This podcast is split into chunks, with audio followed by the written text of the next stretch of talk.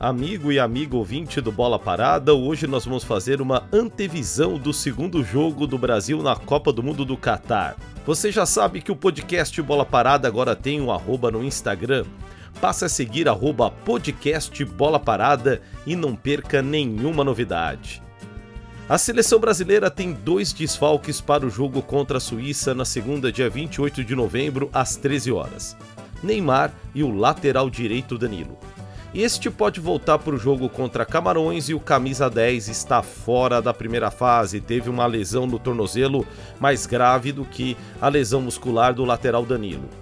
A substituição mais polêmica com certeza é a do Danilo, pois o reserva imediato ele é Daniel Alves, que é quase uma unanimidade nacional no sentido de que não deveria ter sido convocado para a Copa do Mundo e sim um lateral direito em melhor forma física, pois poderia acontecer exatamente essa situação. O lateral terminou o jogo lesionado e o seu imediato é o lateral de 39 anos que a gente sabe que não está no melhor da sua forma física. E aí, o que o Tite vai fazer? Vai apostar em Daniel Alves, o cara que foi levado para deixar o ambiente agradável? A opção que ele tem é utilizar Éder Militão na lateral direita. E aí você vai ter que começar a improvisar. Você improvisar durante uma partida não tem problema. Agora você começar improvisando para começar uma partida de Copa do Mundo. A gente tem que lembrar que são apenas sete partidas até a final, até a taça sonhada. Então você tem que levar um time que possa substituir uma peça pela outra com excelente qualidade e só improvisar em caso de uma gigantesca tragédia. Por exemplo, ó, os dois laterais direitos, os dois laterais esquerdos se lesionaram, aí não tem jeito, tal, porque no meio-campo campo você já tem mais peças, no ataque é a mesma coisa. Mas quando a gente está tratando da zaga, geralmente se leva contadinho o reserva e o titular. Se os dois se machucarem, aí você já começa a ter dificuldade para compor o seu time.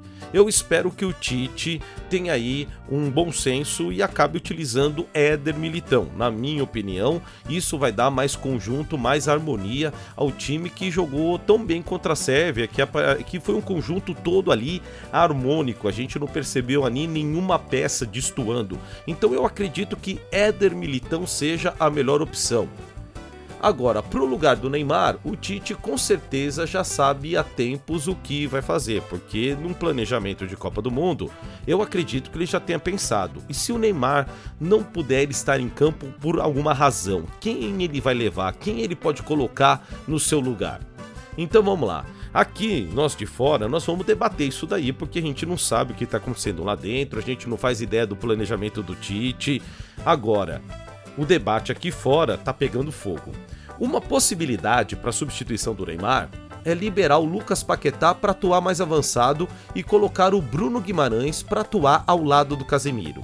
O time com isso ganha qualidade na ligação com o ataque e também a possibilidade de mais um jogador de meio campo pisar na área. Ele consegue fazer muito bem essa flutuação, tanto vamos dizer assim em direção ao gol, como também trabalhar de modo horizontal, dando mais apoio na esquerda, na direita.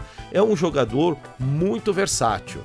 Outra possibilidade é não mexer no meio campo, afinal de contas o Paquetá e o Casemiro se entenderam muito bem no jogo contra a Sérvia, e colocar no lugar do camisa 10 o Gabriel Martinelli.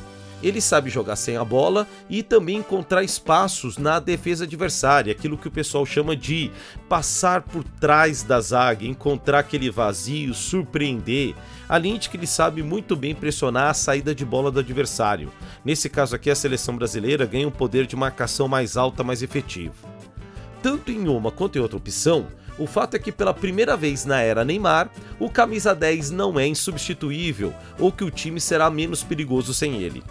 O crescimento de uma geração que iniciou sua atuação no futebol ah, na época da Copa de 2014, lá nas categorias de base, e a organização de um conjunto pelo técnico Tite fazem a seleção manter a competitividade mesmo sem o camisa 10. E Neymar, mais uma vez, prova que, apesar do seu inegável talento, ele não consegue ser um nome de unidade nacional. Aliás, em toda a sua carreira, ele participou mais de momentos de cisão do que de conciliação. Escreva para esse podcast através do nosso Insta, o arroba podcast Bola Parada e deixe seu comentário. Até o próximo episódio e siga aqui na nossa companhia.